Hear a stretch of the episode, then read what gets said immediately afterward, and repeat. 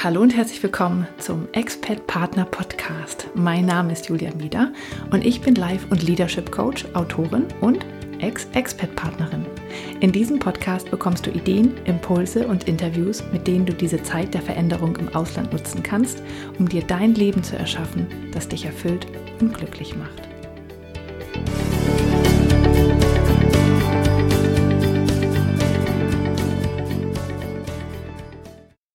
Hallo und herzlich willkommen zum Expert Partner Podcast. Dies ist Folge 18 und mein Name ist Julia Mieder.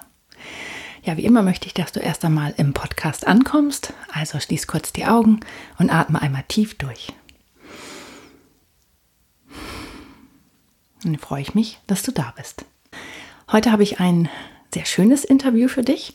Ähm, also ich habe sehr viel gelernt und zwar ist das Interview mit Katharina Gera und wir sprechen über das Thema Geld. Mm, Katharina ist nämlich Finanzexpertin und äh, ja, ich wollte sie unbedingt im Podcast haben, weil ich finde das Thema einfach sehr wichtig und es wird so wenig drüber gesprochen und vor allen Dingen haben Frauen darauf auch eine andere Sichtweise. Und das ist oft ein sehr emotionaler Punkt, ähm, für Männer oft nicht. Aber äh, deswegen finde ich es besonders schön, dass Katharina ähm, ja, als Frau uns da ein bisschen was zu erzählen, weil ich habe nämlich selber auch ganz viel gelernt ähm, über das Thema und das ähm, wirst du sicherlich auch merken, weil ich während des Interviews, es hat richtig in mir gearbeitet und ich musste mich sehr darauf konzentrieren, die nächste Frage oft zu stellen, weil ich selbst ähm, darüber nachgedacht habe, wie das eigentlich bei mir ist und bei mir war.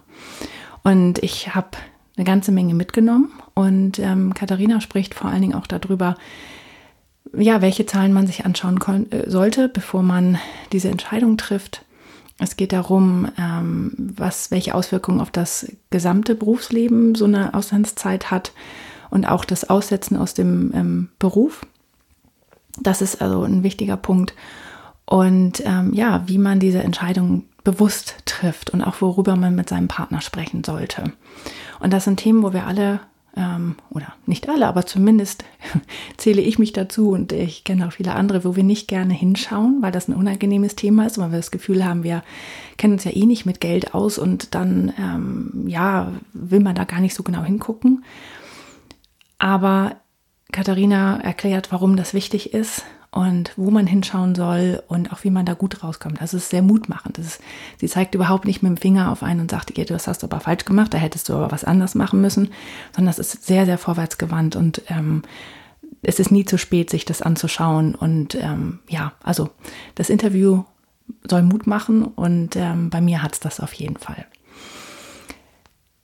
Ja, wenn du, ähm, Katharina sagt das auch nochmal im Interview, also wenn du da noch mehr Informationen möchtest, kannst du mir gerne eine ähm, E-Mail schreiben und ich bringe dich dann in Kontakt mit Katharina und die ähm, schaut sich das dann mal an und verweist dich eventuell weiter. Aber wenn du ähm, in Kontakt mit Katharina kommen möchtest, kannst du mich sehr gerne ansprechen. Und ähm, noch ein kleiner Tipp, also wir haben das Interview auch auf Englisch geführt. Und ähm, da haben wir noch mal mehr über das Thema Kinder gesprochen. Das haben wir im, im deutschen Interview nur so ein bisschen angerissen und im Englischen haben wir es noch mal ähm, ein bisschen genauer gemacht. Also wenn du Lust hast, ähm, dann kannst du auch da gerne noch mal reinhören. Da gibt es noch ein bisschen was anderes. Genau. Und äh, wenn du Katharina so noch ein bisschen kennenlernen möchtest, kann ich dir auch sehr unser eigenstimmig Interview empfehlen, das äh, wir mit ihr geführt haben. Das verlinke ich auch noch mal in den Show Notes. Da erzählt sie auch noch ein bisschen was über ihre generelle Arbeit. Ja, jetzt wünsche ich dir erst einmal ganz viel Spaß mit Katharina. Ich bin heute hier mit Katharina Gera. Wie schön, dass du da bist, Katharina. Vielen Dank, ich freue mich sehr. Ja, ähm, wir wollen heute über das Thema Finanzen sprechen und äh, das kannst du besonders gut, weil du in der Finanzbranche ähm, arbeitest und gearbeitet hast schon lange und ähm, auch an der London School of Economics ähm, studiert hast. Also du bist auch auslandserfahren, allerdings nicht als Expert-Partnerin, sondern tatsächlich selbst als ähm, ja, Studentin oder auch als ähm, auch als Arbeitnehmerin, also beziehungsweise warst du ja. im Ausland? Ja, genau. Ja. Ähm, und du setzt dich auch generell mit dem Thema ähm, Frauen und Finanzen auseinander. und ähm, bringst es auch anderen Menschen bei, also beziehungsweise hältst Vorträge dazu. Ne? Genau, Forks, ähm, Vorträge, Workshops, aber auch individuelle One-on-One-Sessions, je nachdem, was die Situation gerade erfordert. Und da sind die Situationen sehr unterschiedlich und auch die Personen sehr unterschiedlich. Manche ähm, trauen sich in so einer Runde und manchen ist das Thema ähm, insgesamt schon fremd. Und dann ist es wichtig, eine gewisse Intimität zu schaffen, eine gewisse Privatsphäre zu schaffen, in der man dann über gewisse Themen spricht. Hm. Genau, und das ist nämlich, deswegen habe ich dich halt auch dazu geholt, weil für mich ist das Thema Finanzen, ähm, es ist okay, aber es ist jetzt nicht mein absolutes Spezialthema und manchmal macht es mir halt auch tatsächlich ein bisschen Angst. und da wollte ich mal eine Expertin äh, dazu haben, weil du kannst einfach sehr viel mehr dazu sagen. Und generell ist es ja bei, bei Expert-Partnern so, dass die, ähm, also das stelle ich immer wieder bei meinen ähm, Coaching-Kundinnen ähm, fest, dass irgendwie, natürlich ist man schon unterschiedlich, was das Thema Finanzen angeht. Ne? Manche wollen mehr Sicherheit, manche sind da irgendwie freier, ähm, manche haben viel Geld, manche haben wenig Geld, aber im Grunde genommen ähm, ist die Expert-Partner-Situation schon fast prädestiniert dafür, dass ähm, ja man in so eine Abhängigkeit geht. Weil der Mann verdient meistens gutes Geld, ja, ähm, ist meistens in einer gehobenen Position, wenn er ins Ausland geht und ähm, die Firma bezahlt halt viel ähm, und ja, man geht dann halt mit. Und äh, ich glaube, dass sich viele, oder beziehungsweise ich weiß auch tatsächlich, dass sich viele keine Gedanken darüber machen, was das ähm, generell heißt. Weil in dem Moment, wo du ins Ausland gehst, bist du versorgt. Ähm, du bist, äh, ja, also du hast genug Geld in der Zeit zur Verfügung, ähm, du lebst in einem guten Haus und so weiter. Ähm, aber was das im großen Zusammenhang heißt und was das vielleicht auch ähm, eventuell im Falle einer Trennung heißt, ja, weil viele sind ja so, dass sie ähm, immer davon ausgehen, mich trifft Trennung nicht. Aber gerade bei Expats ist es halt schon so, dass gerade wenn sie wiederkommen, oft ähm, auch durchaus viele Trennungen vorkommen. Einfach weil man sich so verändert hat in der Zeit. Und dann wird es natürlich echt haarig, wenn man sich mit dem Thema Finanzen nicht auseinandergesetzt hat. Und deswegen wollen wir heute mal darüber sprechen. Ja. Genau. Wunderbar. Ähm, vielleicht lass mich zwei Begriffe, die du gerade genannt hast, direkt mal aufnehmen. Und das ist das Thema, ähm, in der Zeit geht es einem gut. Ähm, und das zweite ist, was ist aber oder wie geht man damit um, dass es einfach aus der ähm, Erfahrung heraus eine höhere Trennungswahrscheinlichkeit gibt. Beides ist aus meiner Sicht, wenn man das jetzt ähm, nicht auf der emotionalen, sondern rein auf der finanziellen Seite betrachtet, ähm, zwei wesentliche Punkte für eine Auswirkung auf die finanzielle Situation. Und zwar eben nicht nur in dem heutigen oder in dem nächsten Jahr, sondern eben auf das ganze Leben gesehen. Und ein wichtiger Punkt, ähm, wo ich immer sozusagen Frauen ermutige, sich damit auseinanderzusetzen, ist, dass es sowas wie ein Lebenserwerbseinkommenspotenzial gibt. Wir haben eine gewisse Menge an Jahren, in denen wir in der Regel beruflich tätig sind, in der wir also Einkommen oder Primäreinkommen generieren können. Und Erwerbsunterbrechungen, wie auch eine Expat-Situation, aber auch ähm, Kinder oder Pflege oder andere Situationen machen etwas und haben eine Auswirkung, die sich ein Stück weit auf das ganze ähm, Erwerbseinkommenpotenzial auswirkt. Und insbesondere eine Trennung oder eine mögliche Trennung hat dafür natürlich nochmal ganz entscheidende ähm, äh, Einschnitte oder ganz entscheidende Punkte. Und bei beiden würde ich sagen, es ist ideal, wenn man sich ganz früh damit auseinandersetzt. Es gibt aber auch keinen falschen Zeitpunkt. Man sollte es in jedem Fall sich damit auseinandersetzen und es auch in der Partnerschaft thematisieren. Weil auch wenn über Geld nicht gesprochen wird, ist Geld immer ein Thema. Ähm, und wie mit vielen anderen Themen, die ein Stück weit tabuisiert sind oder ein Stück weit aus Unwohlsein totgeschwiegen werden, haben sie dann besonders viel Macht und im Zweifelsfall besonders viel Schaden auf unser Leben, als wenn man sagt, okay, ähm, es ist, wie es ist und wir müssen uns ähm, einfach mal die Zeit nehmen und vielleicht auch den inneren Schweinehund überwinden, was das angeht und sagen, es wird nicht besser, wenn ich es nicht tue. Also lass es uns doch einfach jetzt mal betrachten und jetzt mal analysieren. Hm. Und ich glaube, das ist äh, tatsächlich das Problem, was ich halt auch immer wieder beobachte, ne? dass viele ähm, schon gerade zum Beispiel auch so, solche Gespräche, wie wir das jetzt haben, durch so, so ein Interview oder so, dann merken, oh Mist, ich hätte mich da echt mit auseinandersetzen müssen. Ich habe es bisher nicht getan, aber jetzt ist es doch bestimmt zu spät. Also das höre ich ganz oft, dieses Gefühl von, ich bin doch jetzt schon Mitte 30 oder Anfang 40 oder Mitte 40. Kann ich denn jetzt überhaupt noch was tun? Ja, soll ich oder gucke ich jetzt einfach weiter weg und hoffe, dass alles gut geht? Ja, ähm, also die erste Aussage ähm, dazu würde ich sagen, im Grunde genommen, ähm, auch wenn sozusagen, wenn man jetzt zum Beispiel den Zinses, Zinseffekt nimmt. Das heißt, je früher man spart, ähm, desto mehr kann dieses Angesparte tatsächlich auch aus sich raus, dann eine gewisse Ertrag und eine gewisse Rendite erwirtschaften. Es ist immer noch besser, als gar nichts zu tun. Vor allem, wenn man sich einfach nochmal drei große Parameter vor Augen führt. Ähm, das erste Thema ist, ähm, mal angenommen, das Erwerbsalter oder das Rentenalter würde so ungefähr bleiben, wie es jetzt ist was, glaube ich, ähm, auf 20 Jahre vorausgerechnet eine Annahme ist, die man machen kann, aber wo man gegebenenfalls auch nochmal drüber nachdenken muss. Aber mal angenommen, wir arbeiten ungefähr bis 67. Dann hat man selbst, wenn man Mitte 40 ist, noch gute 20 Jahre. Und wenn man in der Zeit ähm, auch nur einen gewissen Betrag jedes ähm, Jahr spart, sagen wir, man spart mal um ein einfaches Beispiel gemacht, 100 ähm, Euro im Monat, dann hat man 1200 Euro im Jahr gespart, mal 40 hat man 40.000 ähm, äh, und ähm, also hat man bei Pi bei Daumen berechnet einfach äh, leichter irgendwas zwischen 40 und 45.000 Euro eingezahlt mit einer gewissen Mindestverzinsung. Selbst im Niedrigzinsumfeld hat man dann einen Kapitalstock von jetzt machen wir es mal einfach 50.000 Euro. 50.000 Euro haben oder nicht haben macht einen großen Unterschied in vielen Lebenssituationen. Mhm.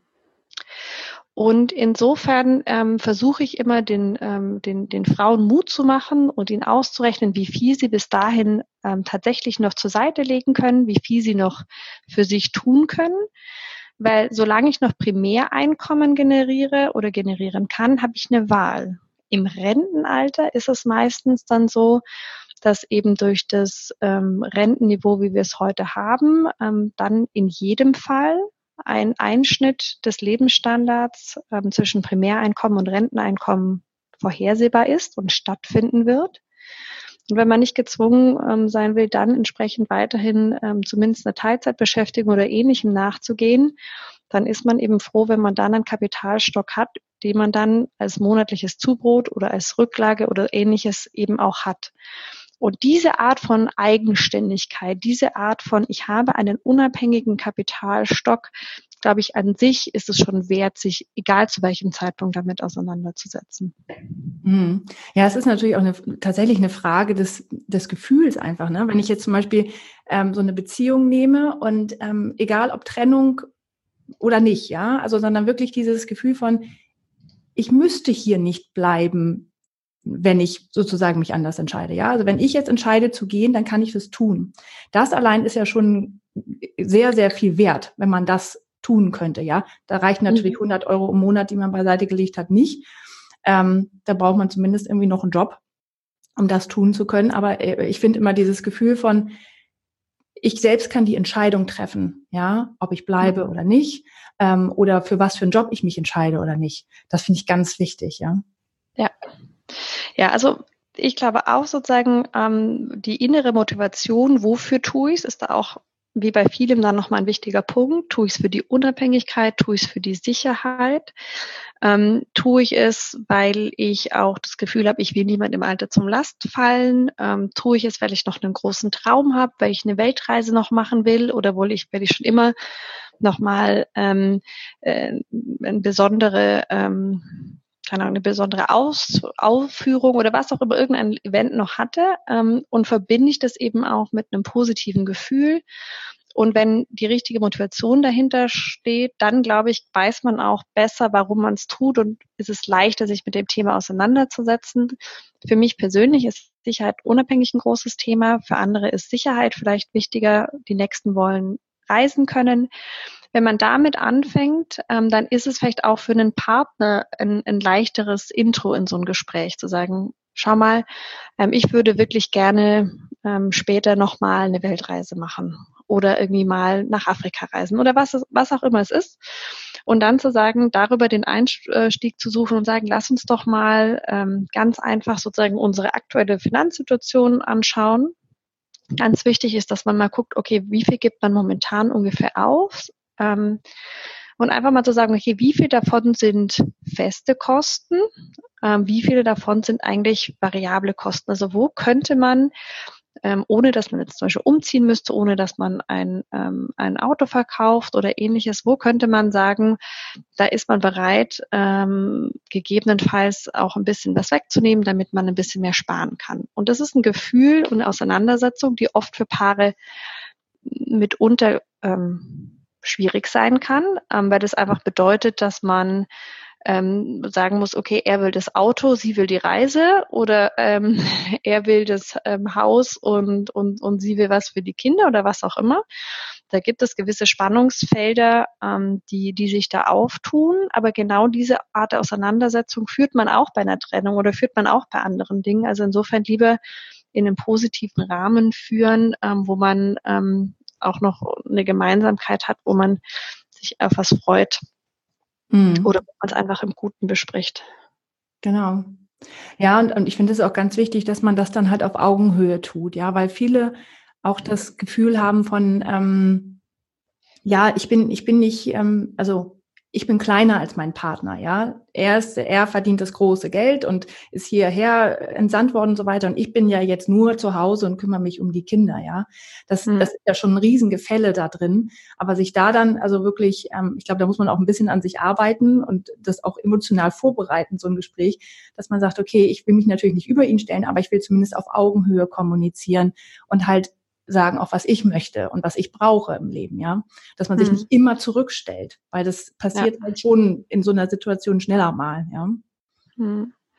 Also ich glaube, es gibt zum Beispiel eine ganz einfache ähm, Rechnung, die man anstellen kann und die kann man auch ähm, für sich selber anstellen, ohne dass man das auch mit dem Partner im ersten Moment gleich teilen muss. Und ähm, die Frage ist, was wäre mein Einkommen, wenn ich nicht in dieser Partnerschaft wäre? Wie hätte ich gearbeitet, was hätte ich verdient, welche Ausgaben hätte ich in ungefähr gehabt und wie viel wäre mir dann davon übrig geblieben. Dann weiß man ähm, ein Stück weit, was sozusagen das, das Grundmodell ähm, ohne diese Partnerschaft gewesen wäre. Und oft sind die Frauen auch ähm, schon erstaunt, wenn ich ihnen das dann auch so ein bisschen hochrechne und sage, okay, wie, wo wärst du dann? Wie viel könntest du sparen? Wo wärst du dann mit 65, 66, 67? Und dann so ein Bewusstsein zu schaffen, ähm, dass man da tatsächlich auch was aufgibt. Mhm. Diesen Preis, diesen Wert, ähm, diesen Betrag an Geld, um es mal ganz nüchtern auszusprechen, wenn man den kennt, glaube ich, verändert sich schon automatisch was. Weil dieses Selbstwertgefühl ja undifferenziert ist. Aber wenn ich dem eine, eine Zahl geben kann, Mhm. Wenn ich auch mal verdeutlicht habe, ähm, wie viel das ist, dann glaube ich, kann man da schon auch noch mal mit einer anderen Reflexion rangehen. Und dann ist die Frage, okay, jetzt mal angenommen, ist eher so ein klassisches Szenario, er ist in der Führungsebene aufgestiegen, jetzt kommt ein ähm, Assignment im Ausland dran, irgendwas zwischen drei, vier oder fünf Jahren. Dann gibt's ähm, einen, einen Bonus oder ein Expert-Package oder was auch immer sozusagen die Kompensationsstruktur dann im Einzelnen ist. Und dann, wenn sie nicht mitgegangen wäre, was wäre denn dann der Verdienst gewesen? Ja, und in der Regel ist das ein niedriger Verdienst als der, der sich im Ausland ergibt. Und dann zu sagen, naja, dadurch, dass ich ähm, meinen Job aufgegeben habe oder ähnliches, entsteht ja ein, ein Differenzbetrag, und auch da würde ich sagen, wenn man den kennt, wenn das keine unbewusste, ähm, wenn das keine unbewusste Zahl ist oder ich dafür kein Gefühl habe, dann ist das mit dem Selbstwertgefühl zusätzlich zu dem, was ich sonst verdient ähm, hätte, eben auch nochmal ähm, zuträglich. Und dann habe ich mal zwei Zahlen und dann kann man auch mal ein Gefühl dafür bekommen, sind die ganz weit auseinander? Sind die ähm, ein ein, ein, vielleicht nur ein kleines bisschen auseinander. Und diese Art ähm, der Verdeutlichung und des Ausdrückens in Zahlen, so simpel das vielleicht im ersten Moment klingt, habe ich festgestellt, macht einen ganz großen Unterschied. Hm. Und ich denke, es ist auch, wenn man das ausrechnet, viel mehr, als man so erwartet. Ja, das sind ja nicht nur 5000 Euro, um die es da geht. Viel mehr, ja. ja. Und es gibt auch unterschiedliche Ebenen. Ist natürlich zum einen das Gehalt, das direkt ausgezahlt wird. Da ist das Thema Krankenversicherung. Je nachdem, wie man vorher versichert war, erhält man sich einen Status oder nicht. Da ist aber auch das Thema Rente. Und jetzt ist Rentenversicherung ähm, äh, zwar etwas, wo man ähm, zu Recht fragen kann, wie viel bleibt mir da hinterher nach Inflation noch, aber nichtsdestotrotz hat man eingezahlt oder nicht. Wenn man jetzt eine Erwerbsunterbrechung wegen Kindern hat, kann man sich zumindest auf die Rente inzwischen ja die Jahre noch anrechnen lassen. Das kann man als Expat-Partner nicht. Hm. Und ähm, am Ende des Tages ähm, kann man diese Rechnung für sich machen. Man kann sie dann eben auch in der Partnerschaft machen und kann dann schon auch nochmal überlegen, ähm, gerade wenn man vielleicht noch nicht ins Ausland gegangen ist oder wenn es darum geht, wie lang man im Ausland sein will, wie hoch sollte denn die Vergütung des Partners sein, dass dieser potenzielle Schaden, der da entsteht, diese Differenz, die da entsteht, lohnt sich das überhaupt? Oder hört sich das jetzt nur alles toll an? Hm. Wie viel ist denn die Erwartung, dass er danach oder sie danach, je nachdem wer geht, vielleicht auch noch mal eine bessere Karrierechance hat und noch mal mehr verdient? Oder ist es vielleicht eine tolle Lebenserfahrung, aber rein finanziell hat sich's nicht gelohnt? Und egal wie Leute sich entscheiden, und ich bin ähm, in der völligen Transparenz und finde, jeder darf und kann und sollte sich sein Leben so gestalten, wie er das möchte. Ich werbe nur dafür, dass Leute die Preise kennen, die die Beträge kennen, die ähm, gewisse Entscheidungen haben. Und gerade beim, ähm, äh, bei so einer Expert-Situation, wo es auch eine gewisse Verhandlungsposition gibt, mitunter ist es schon gut zu wissen, was bedeutet es für ein als Paar auch in Summe, wenn man so eine Auszeit, Auszeit ist ja der falsche Entschuldigung, wenn man so eine Zeit im Ausland macht. Und ähm, ja, und auf dieser Basis ist das Thema dann auch gar nicht mehr so unheimlich sondern es ist ziemlich konkret. Mhm. Man kann sich das anschauen und man kann in so einer Diskussion sehr sachlich dann darüber sprechen. Und dann verliert es auch viel, ganz viel von dem, oh Gott, oh Gott. Ja, das stimmt. Aber wenn man jetzt tatsächlich, ähm, äh, sagen wir mal, man steht vor der Entscheidung, ob man ins Ausland geht oder nicht. Mhm. Ähm, und wenn man sich diese Dinge schon bewusst gemacht hat, diese Zahlen vielleicht sogar auch, ähm, das ist ja schon, also ich meine, ich überlege gerade sozusagen, wie so ein Gespräch ablaufen könnte mit dem Partner, der natürlich total gerne gehen möchte, weil es für ihn ist ein Aufstieg und so weiter. Und man sagt dann, ja, aber guck mal, wenn ich mitgehe, dann passiert das und das und das. Soll der Partner das einem dann auszahlen oder soll man dann nochmal einen extra Ehevertrag machen für die, für, für diese Auslandszeit? Oder wie, also ich mhm. frage mich gerade sozusagen, äh, manchmal ist es ja auch so, man kann als Frau definitiv da nicht arbeiten oder als Partner, weil man keine mhm. Arbeitserlaubnis bekommt in dem Land. Ähm, so, und dann bleibt einem nichts anderes übrig. Und dann ist die Frage, mache ich ihm einen Strich durch die Rechnung, dass ich nicht mitgehe, oder bleibe ich halt, äh, oder sozusagen gehe ich mit und kenne die Zahlen und ertrage es zähneknirschend. Also was sind sozusagen meine Optionen für die, Entscheid hm. für die Entscheidung? Ja, ähm, da würde ich mal für den Moment unterschiedliche ähm, äh, Lebenssituationen unterscheiden, wollen wir da die ähm, Antworten aus meiner Sicht sehr, un sehr anders sein können. Wenn ich ähm, eine Frau bin, die bisher, und jetzt mal angenommen zum Beispiel keine Kinder, Kinder machen zum also jetzt mal angenommen, im einfachsten Fall beide arbeiten, ähm, äh, beide verdienen gut. Ähm, sie verdient vielleicht ein kleines bisschen weniger als er, weil er entweder ein bisschen älter ist, was oft der Fall ist, oder ähm, im Grunde es eben immer noch mal Gehaltsniveaus Unterschiede zwischen Frauen und Männern gibt, ob man es wahrhaben will oder nicht, es ist einfach so. Und es nicht klar ist, dass die Frau auf diesem Niveau weiter verdienen kann, wenn sie zurückkommt, dann ist die Rechnung relativ simpel. Und wenn es dann auch keine Kinder gibt, dann würde ich denken, dass man schon sehr klar das adressieren kann ähm, und das, das Data thematisieren kann. Da kann man es entweder so machen, dass man beispielsweise ähm, private Vorsorgeverträge wie auch Sparpläne, Rentenverträge, was auch immer man macht, man zum einen natürlich selbstverständlich weiterführt, auch wenn die, äh, wenn der Partner, der mitkommt und den Job aufgibt, kein Einkommen hat. Das heißt, es eben nicht diese Unterbrechung auch in der, ähm, in der, in der Ansparphase gibt. Und zum anderen kann man ähm, beispielsweise in einem Ehevertrag, in einem Ehezusatzvertrag, was man macht, einfach klar definieren, dass die Frau oder der Partner zumindest nicht schlechter gestellt wird.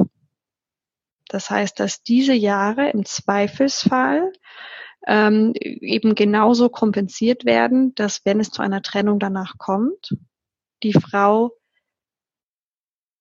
und dann weiß man noch nicht, wie sie in der Zukunft weiterarbeitet. Aber für die Jahre, die sie mitgegangen ist, die wirklich klar berechenbar sind, nicht schlechter gestellt wird. Und dann ist Augenhöhe aus meiner Sicht ähm, auch schon erreicht. Die große Frage, wie die Partner das aufnehmen und wie die das finden, sage ich gerade, wenn man in der Situation ist, dass man das vorher thematisiert und man weiß, dass hinterher eine höhere Trennungswahrscheinlichkeit kommt und der Partner dieses Bedürfnis oder dieses Gespräch vielleicht auch nicht respektiert oder annehmen kann, dann würde ich sagen, so bitter das vielleicht klingt, ist es besser, das vorher zu wissen als hinterher. Ja, weil dann hat man zumindest nicht noch den, diese Erwerbsunterbrechung ne? und den finanziellen ja. Schaden da drin, ja. Ja. ja. Und ich finde auch generell, das hört sich einerseits total unromantisch an, weil man sagt, dass man solche Gespräche führt und das aufrechnet und ähm, sagen wir mal diese Abhängigkeit oder die auch dieses die Erwerbsunterbrechung, dass man das aufrechnet und dann in die in die Beziehung mit reinbringt. Auf der anderen Seite finde ich es ähm, total wichtig für eine Beziehung, dass man diese Gespräche führt, sich auf Augenhöhe bringt, ähm, weil weil dann ist aus meiner Sicht nur eine gute Beziehung wirklich möglich, hm. wenn man sich auch ehrlich in solchen Sachen gegenübersteht und nicht Annahmen trifft. Ja. Also ich finde es fast romantischer, mit meinem Partner über sowas zu sprechen, weil ich weiß, dass er sich dann wirklich, dass er mich sieht. Ja. ja. Und, und es ist mit Sicherheit ähm, wertschätzender. Also genau. Weil, wie gesagt, es passiert ja, ob man darüber spricht oder nicht. Diese Art von ähm, indirekter Abhängigkeit passiert. Diese Art von sozusagen ähm, Opportunitätskostenschaden passiert. Ähm, und insofern ähm, hilft Weggucken nicht. Ja. ja. So, und dann gibt es natürlich andere Fälle, wo man sagen kann, die Frau hat vorher ähm, ähm, vielleicht nicht im gleichen Umfang gearbeitet, deutlich weniger verdient oder war insgesamt vielleicht eher aus ähm, häuslicher orientiert. Dann würde ich sagen, ist so eine Diskussion auch wichtig. Man kann natürlich sagen, dass man über die reine Quantifizierung dann nicht unbedingt weiterkommt. Ja. Ich glaube, dann ist ein Stück weit auch die Frage für die Frau, ähm, gibt es dann Alternativen? Ja, möchte ich vielleicht gerne eine Ausbildung machen oder möchte ich in der Zeit dafür dann einen Traum verwirklichen und ein Buch schreiben oder sonstiges. Aber dass man trotzdem, auch wenn es dann nicht so eins zu eins immer in Euros übersetzbar ist, dass man trotzdem auch sagt, man kriegt eine gewisse Anerkennung für diesen Schritt. Ja, und vielleicht auch irgendwas, wo man hinterher weiß, zum Beispiel durch irgendwie eine Qualifizierung oder eine andere Ausbildung, dass man hinterher dann auch eine Perspektive hat, wenn man zurückkommt. Und dann kann man eben eine nicht monetäre Balance schaffen oder eine Balance, die eben nicht eins zu eins so ausrechenbar ist. Aber trotzdem hat es was mit Wertschätzung zu tun und trotzdem hat es was damit zu tun, wie man sich begegnet ähm, und, und wie man ein Stück weit dem Partner es ermöglicht, ähm, äh, diesen Schritt zu gehen und zwar eben auch mit Freude zu gehen und mit einem guten Gefühl zu gehen und nicht mit dem Gefühl, ähm, dass man jetzt eine Opferrolle geht. Mhm. Und ich muss auch ganz ehrlich sagen, das höre ich auch von meinen Kundinnen immer wieder, dass wenn der Partner anerkennt, was man für ihn getan hat, oder auch der, der Chef ähm, zum Beispiel, ja, ähm, das hat neuest ähm, die Tina Busch erzählt in dem einem Repatriation-Interview. Sie sagte, dieses da hat er am Ende dieser fünf Jahre, da hat der Chef zu mir gesagt, vielen Dank, dass du das gemacht hast und deinem Mann den Rücken freigehalten hast. Sie sagt, das war erstmal komisch, aber das hat sich so gut angefühlt, dieses, gesehen zu werden. Einfach, es sind ein paar Worte, aber das Gefühl, gesehen zu werden, das ist ganz, ganz wichtig und ganz viel. Ja, also das, das äh, ganz wertvoll. Hm. Ja, guter Punkt. Ja, Mensch, Katharina, das war schon ganz, ganz viel. ähm, tatsächlich, was man machen kann, sollte. Und ich finde gerade dieses, das ist, finde es so wichtig, dass man dieses Bewusstsein hat und dass man sich wirklich mit diesem Thema auseinandersetzt, auch wenn es weh tut und auch wenn man denkt, oh Gott, ich kann noch gar keine Finanzen, ich kann das nicht, ich kann nicht mit Geld umgehen, das ist kein Thema für mich und das ist, natürlich immer einfacher, den Kopf in den Sand zu stecken, aber es hilft halt nichts. Ne? Ja. Und ich will da auch nochmal so ein bisschen vielleicht ähm, positiv motivieren. Ähm, ganz viele sagen mir, ich bin nicht gut in Mathe, ich kann das alles nicht. Wir reden hier nicht über höhere Mathematik. In der, in der Regel sind es immer drei Sätze. Was verdiene ich heute? Wie wäre das mal vier, wenn ich zum Beispiel vier Jahre weg bin? Ähm, was ist eine Auswirkung, die ich danach auf den Job habe? Ähm, das sind lauter, das sind wirklich einfache Rechnungen. Und da geht es auch nicht darum, dass man es auf die letzte, auf die letzte Kommastelle genau hat, sondern es geht vor allem um ein Gefühl dafür, Größenordnungen zu entwickeln und die dann in Zusammenhang zu setzen. Ob wir da über, am Anfang über 44.000 äh, Euro oder über 50.000 Euro ähm, sprechen beispielsweise, den Frauen überhaupt mal ein, ein Gefühl dafür zu geben, ist eben wichtig. Und da darf man sich nicht abschrecken lassen, nur wenn man mit Zahlen vermeintlich nicht gut kann. Und dann ganz ehrlich, gibt inzwischen für alles Apps. Es gibt Rechenknecht und Schieß mich tot und sonst irgendwas. Da gibt man halt seine drei Zahlen ein, dann spuckt er auch einem das Ergebnis aus. Insofern die Scheu zu verlieren, ähm, sozusagen nur weil man nicht mit Zahlen kann, ähm, die kann man, ähm, glaube ich, wirklich leicht ablegen, sollte man aus meiner Sicht auch. Und eher zu sagen, ähm, die Augen aufzumachen und dahin zu gucken, ist ähm, das, das Entscheidende und das Wichtige. Und ähm, ja, also insofern ähm, glaube ich, da muss man auch nicht, ähm, da muss man nicht glauben, dass das besonders komplex oder oder unüberwindbar wäre oder man sich damit auseinandersetzen muss, dass man Mathe noch nie gut fand. Das hat man alles, das braucht man an der Stelle alles nicht. Okay.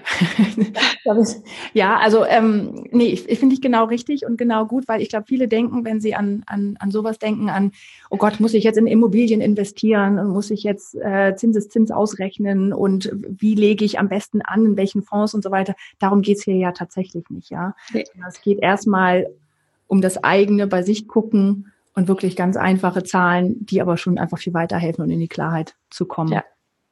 Also ich sag mal, für den Großteil der Bevölkerung, bei dem Einkommen die Haupteinnahmequelle ist ähm, und, und, und Sparen und so zwar wichtig sein kann, aber es in der Regel Einkommen ist, wird aus meiner Sicht Einkommen als Komponente immer noch nicht genau genug angeschaut, weil ob man zum Beispiel Teilzeit arbeitet oder nicht oder ob man danach ähm, weiterhin praktisch seinen Job machen kann oder nicht, ist so viel mehr was da netto bei rumkommt, ähm, als viele Sparverträge oder so, dass auch da, ähm, glaube ich, so eine falsche Angst besteht, die man nicht haben muss.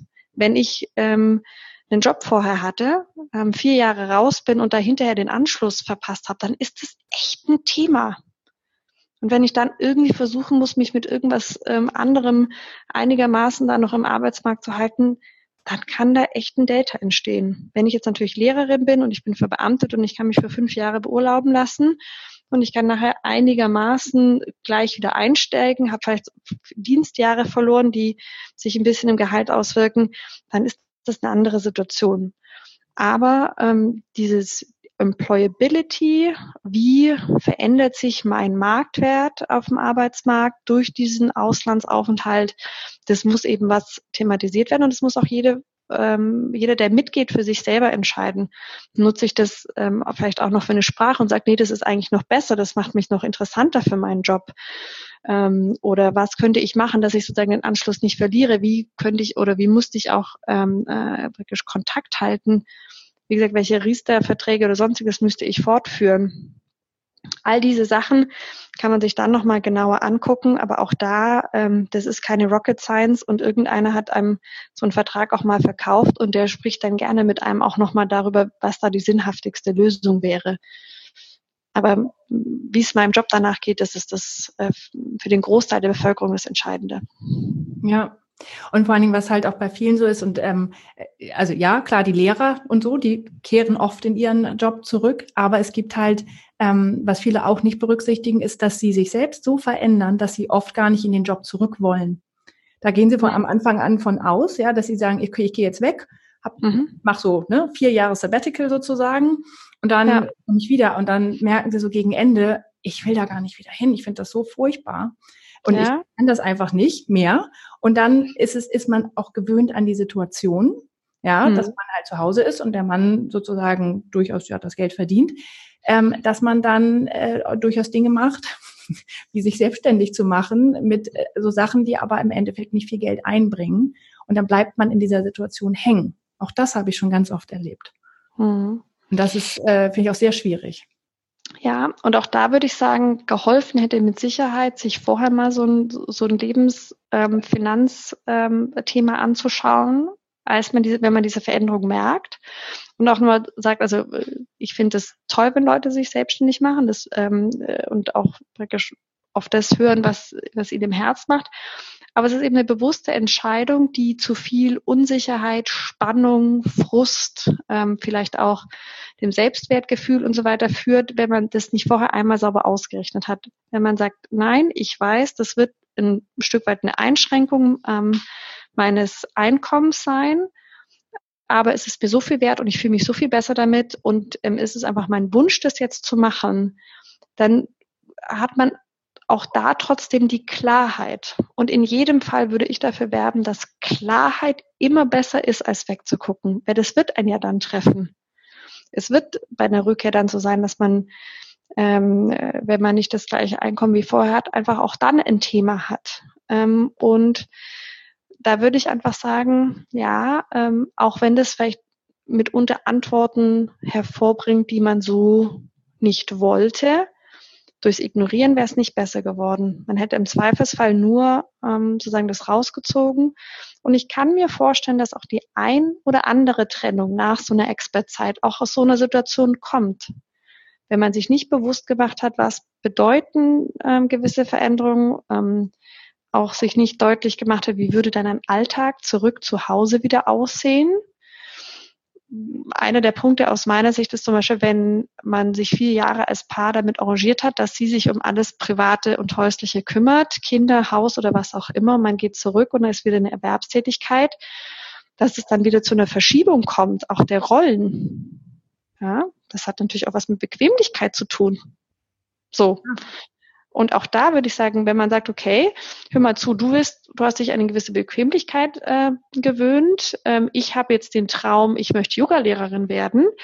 Ähm, das werde ich nicht 40, nicht 40 Stunden die Woche machen und das wird nicht so viel bringen wie davor, aber ich bin ein Stück weit bereit dafür, weiterhin mich ein Stück weit mehr um, um, um äh, Tiere, Haus und, und Kinder zu, ähm, zu kümmern dann ist es eine bewusste Entscheidung, die man als Paar trifft. Dann weiß man auch, was das finanziell bedeutet und dann zum Beispiel auch wieder diese ähm, Sache machen, okay, aber für diese Tätigkeit, die ich ja dann auch für die Familie erbringe, ähm, möchte ich aber trotzdem nicht auf meine Rente im Alter verzichten. Und wie machen wir das denn dann? Führen wir wieder, wie gesagt, Sparpläne ähnliches fort? Bin ich im gleichen Maßen abgesichert oder nicht?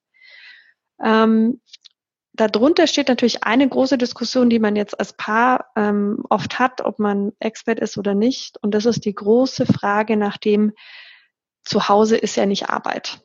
Mhm. Familie ist ja nicht Erwerbstätigkeit. Ja? Da, da kommt ja nichts bei rum. Naja, da würde ich ja sagen, kann man auch rechnen, ähm, was das sonst kosten würde, ja, ähm, wenn das jemand anderes machen würde. Und auch wenn diese Rechnung nicht immer eins zu eins aufgeht und viele jetzt wahrscheinlich sagen, ja, aber das geht doch alles so nicht. Naja, aber man kann diesen Gedanken ja schon mal zulassen für den Moment und kann zumindest sich nochmal äh, klar machen, dass Familienarbeit, ähm, Haushalt und so weiter auch alles Arbeit ist. Und Arbeit ist, die getan werden muss, die zum Lebensstandard genauso beiträgt wie Erwerbseinkommen. Ja. Hui, das war viel. Ähm, also ich, ich, ich merke, dass ich selber äh, daran arbeite gerade. Das finde ich gerade sehr spannend. Und natürlich überprüft man dann auch seine eigene Situation. ähm, weil äh, ich glaube, da ist nicht jeder so klar wie du.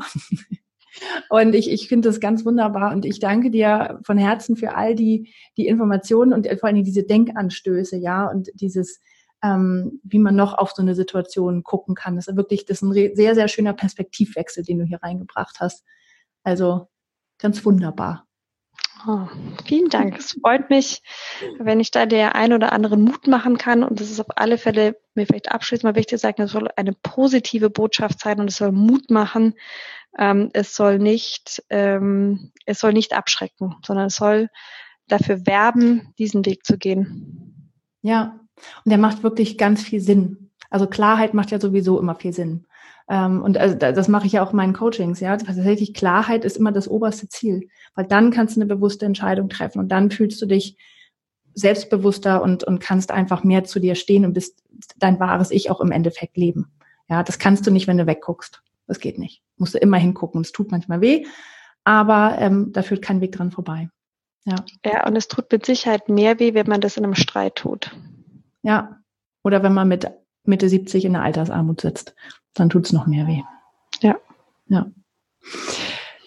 Liebe Katharina, vielen Dank. Ähm, wie, wenn jetzt jemand sagen würde, oh, ich will mehr dazu wissen zu dem Thema, jetzt, jetzt habe ich Blut geleckt. Mhm. ähm, äh, gibt es eine Möglichkeit, mit dir in Kontakt zu treten oder sagst du, hier, da und da gibt's die und die Stellen, da und da kann man sich informieren? Gibt's da irgendetwas? Mhm. Also ähm, was ich ja nicht mache, ist zum Beispiel konkrete Anlageberatung oder sich Produkte anschauen. Ähm, es gibt ähm, aus meiner Sicht ein paar Frauen, die da jetzt ganz toll unterwegs sind, auch wenn man wirklich ganz konkret sich die Sachen nochmal anschauen will. Ähm, ich empfehle gern die Claudia Müller vom Female Finance Forum. Findet man auch auf Facebook. Die hat auch tolle Newsletter, tolle Podcasts oder Videobotschaften, wo man sich mit dem Thema nochmal, also Finanzen und, und speziell Frauen ähm, und Finanzen gut auseinandersetzen kann, auch mit ganz konkreten Tipps und Sachen. Die macht auch sowas wie Abende, wo man im kleinen Kreis sich trifft und drüber spricht. Ähm, dann kann ich ähm, auch sehr empfehlen, ist Her Money von der Ann Connelly. Die hat eine tolle Karriere im Asset Management gemacht, hat eine Website zusammengestellt, wo man speziell für Frauen leicht verständlich, toll aufbereitet, auch wie ich finde, Frauen ansprechend, einfach Dinge rund um Geld, Vorsorge und so weiter zusammengestellt hat. Und ähm, äh, dann gibt es noch auch den äh, Podcast von der ähm, Madame Moneypenny. Ähm, und ich glaube, wenn man sich da diese unterschiedlichen Formate mal anschaut, merkt man auch, was gut für einen passt, ähm, was man vielleicht auch ähm, persönlich sympathisch oder passender findet. Ähm, ansonsten ähm, geben eine gute Freundin und ich Workshops und Seminare, äh, momentan meistens noch an Unis, ähm, aber wo wir nochmal so einen Einblick geben ähm, und wenn jemand eine Frage hat ähm, oder auch mal eine Situation mit mir schildern will, kann ich gerne ähm, kann man mich, würde ich wahrscheinlich, würde ich mal schätzen, auch gerne kontaktieren ähm, und dann kann ich äh, nochmal im Zweifelsfall gezielt sagen, wer dafür dann der richtige Ansprechpartner ist für die konkrete Umsetzung. Ja, und dann würde ich dann einfach empfehlen, dass das dann über auch gerne über mich läuft, also einfach genau. schreiben und dann ähm, stelle ich den Kontakt dann weiter her. Genau. Super. Vielen Dank. Von Herzen danke, wirklich. Das war wundervoll. Oh, vielen, vielen Dank und ähm, ich äh, freue mich auf die weiteren Folgen des Podcasts. Dankeschön. Bis dann. Tschüss. Tschüss. Ja, ich hoffe, das Interview mit Katharina hat dir gefallen.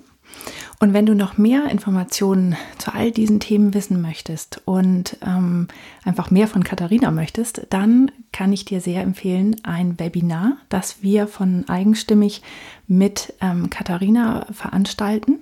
Und alle, äh, die auf meiner Newsletter-Liste im Expert Partner Circle sind, ähm, bekommen die Infos vorab, können sich dann auch schon auf die Warteliste setzen lassen. Und ähm, ich werde dann auch noch einen Rabattcode rumschicken für dieses Webinar und vielleicht sogar eine Webinarreihe mit Katharina. Und da werden wir auch wirklich ganz konkrete Fragen aufnehmen, ähm, was deine finanzielle Situation angeht, wenn du die ähm, besprechen möchtest, beziehungsweise wenn du einfach mehr darüber wissen willst, wo genau du hinschauen kannst und welche Zahlen zum Beispiel wichtig sind. Genau, also melde dich einfach in meinem, ähm, meinem Newsletter an. Das ist der ähm, Expert Partner Circle. Und ähm, da bekommst du dann nähere Infos und ähm, früher die Infos als alle anderen. Und natürlich gibt es da auch den Rabattcode. Ja, und wenn ähm, du generell Fragen an mich hast oder auch an Katharina oder mir einfach Feedback geben möchtest oder mir sagen möchtest, wer du bist, wo du bist und was du so machst, dann melde dich gerne unter podcast at dreamfinder-coaching.de. Ich freue mich über jede Nachricht und äh, oder du kannst mir auch auf Facebook oder Instagram schreiben, mir eine Nachricht da schicken. Ja, ähm, vielen Dank fürs Zuhören und ich wünsche dir eine wunderbare Woche und ja, bis zum nächsten Mal. Tschüss.